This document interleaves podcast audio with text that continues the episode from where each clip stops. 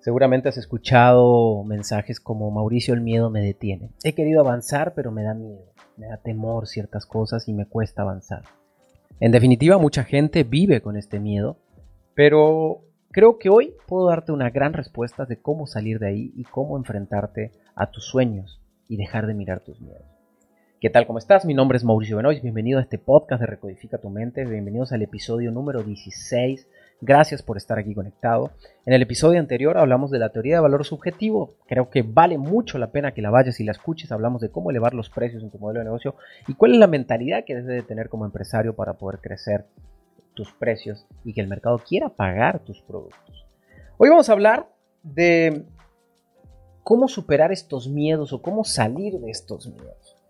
Creo que hoy hice un live y me salió del corazón una frase que creo que a partir de ahí parte la idea de grabar este podcast. Que les dije algo así como, yo no tengo miedo para, no tengo tiempo para el miedo.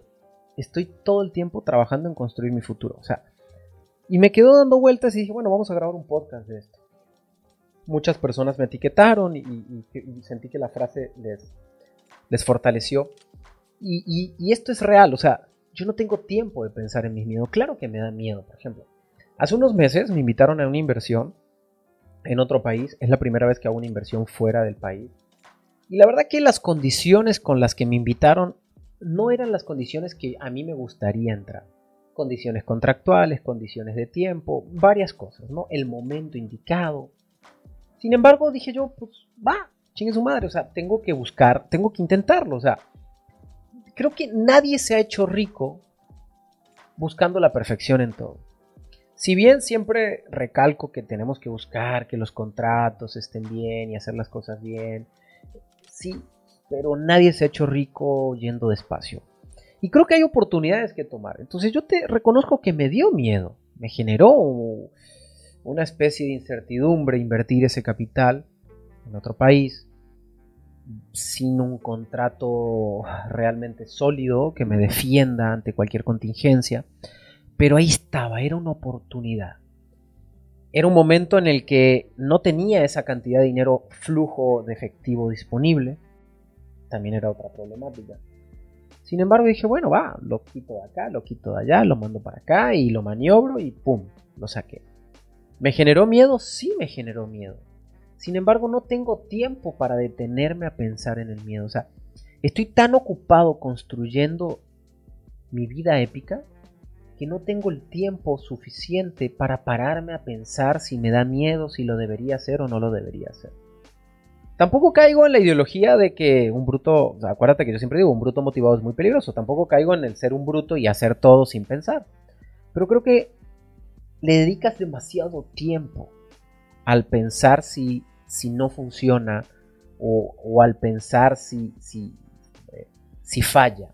Normalmente el miedo viene porque pensamos que puede fallar. Si yo te invito ahorita a un negocio, a lo mejor a ti no te da miedo, porque tú dentro de tu cabeza dices, Mau, no, no, este, no va a fallar, porque Mau tiene experiencia, entonces, pues me interesa, o sea, definitivamente confío en Mau, no te da miedo, pero a lo mejor si te invita a un negocio tu primo, que a lo mejor ya ha fallado cuatro veces y le das el dinero, pues te da miedo.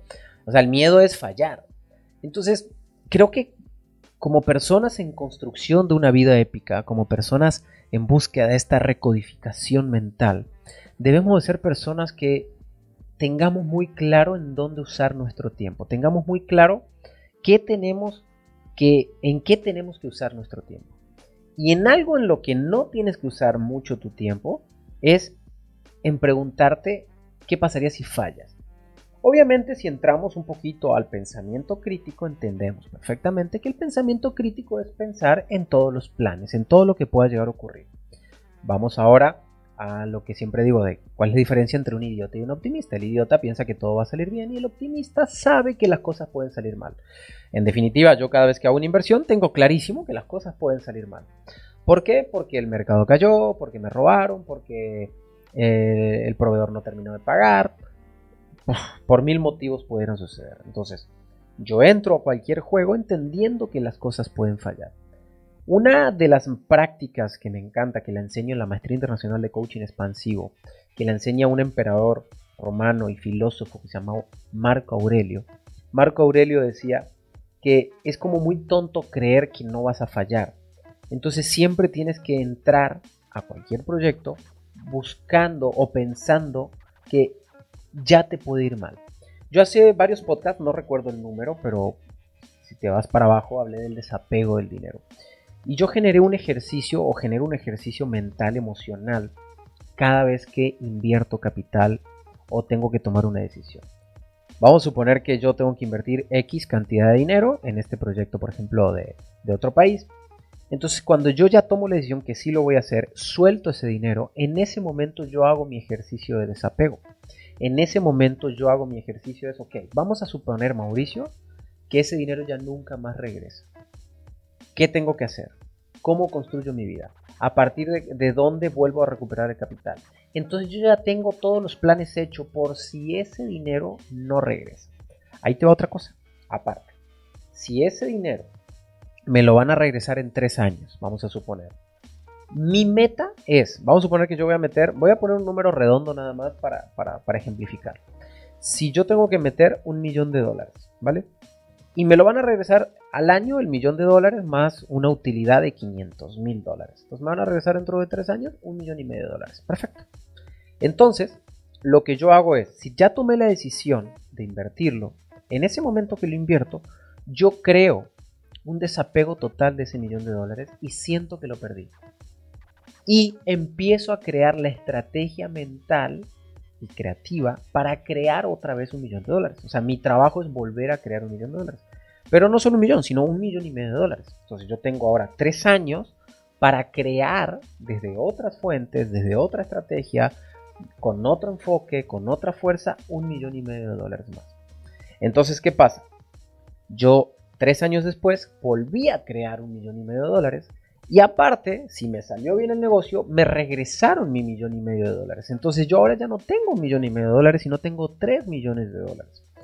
A eso me refiero cuando, cuando hablo de no tengo tiempo de ponerme a pensar en el miedo. Yo lo único que estoy haciendo es sigo construyendo mi futuro.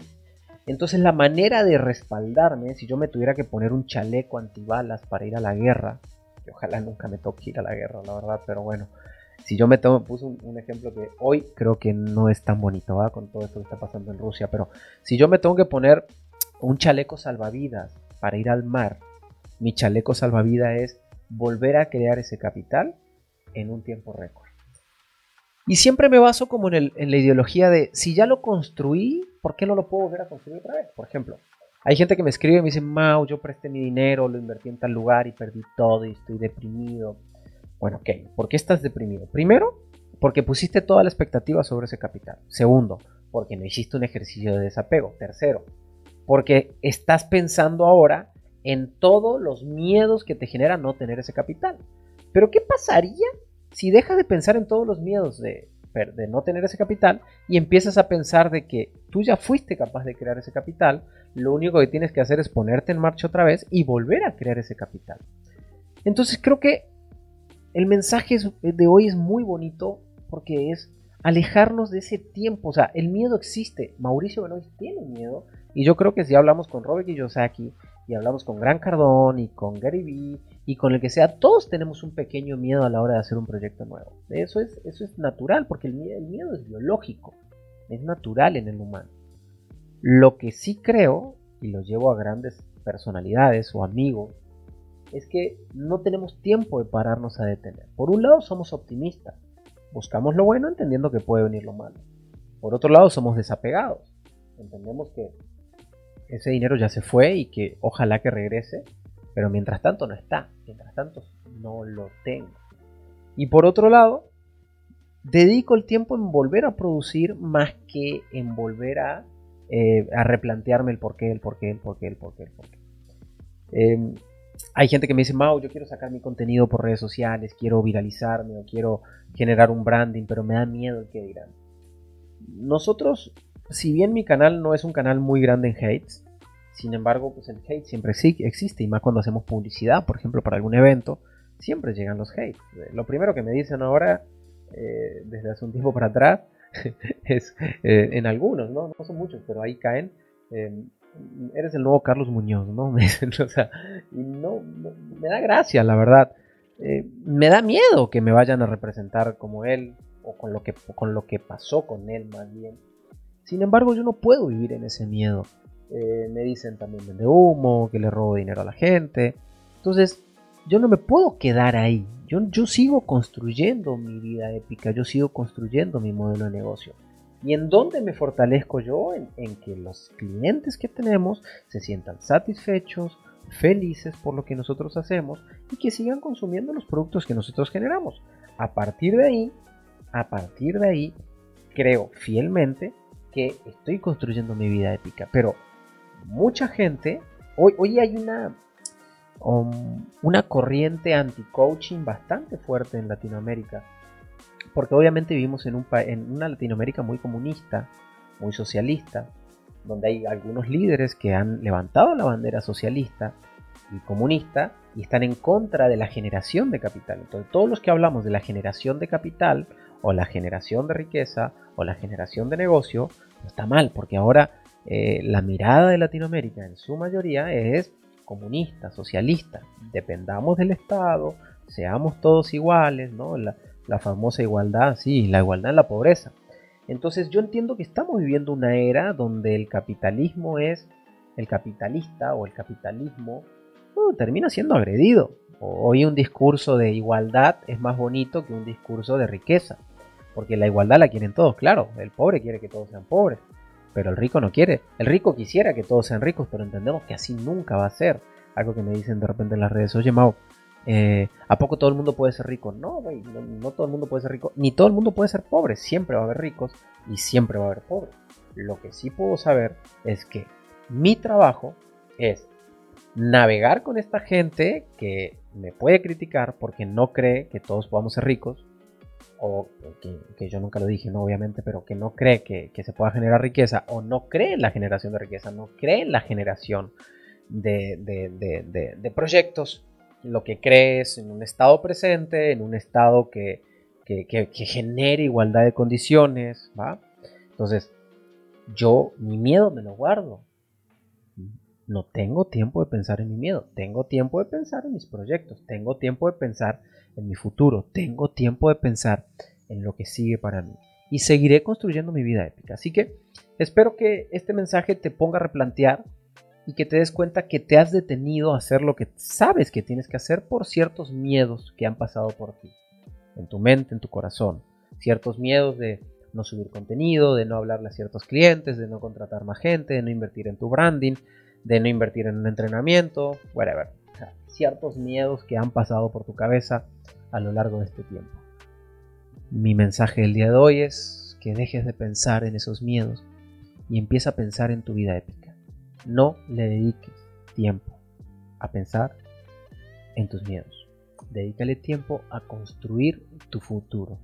Y créeme, créeme, y créeme, que te va a cambiar la manera de pensar. La gente me dice, Mau, ¿cómo le haces para ser tan optimista? Es que no tengo tiempo para pensar en las cosas malas, solo tengo tiempo para construir futuro. Es lo único a donde estoy enfocado. Agradezco mucho que estés en este podcast, agradezco mucho que le pongas las cinco estrellitas al canal y que compartas este, este podcast a alguien que le pueda servir. Um, y nada, te mando un abrazo. Aquí abajo te dejo la liga de un canal de Telegram que eh, es un canal privado donde entregamos mayor información. Ahorita estamos regalando un entrenamiento de coaching en negocios donde puedes también acceder a tomarlo ahí totalmente gratis. Así que te dejo la liga del canal de Telegram. Te mando un abrazo. Te saluda tu servidor Mauricio Benoist. Sígueme en todas las redes sociales si te gusta mi contenido y ayúdame a divulgarlo cada vez más para que seamos más las personas que vayamos en pro de un capitalismo ético, en pro de una construcción de una vida ética. Que Dios los bendiga. Gracias.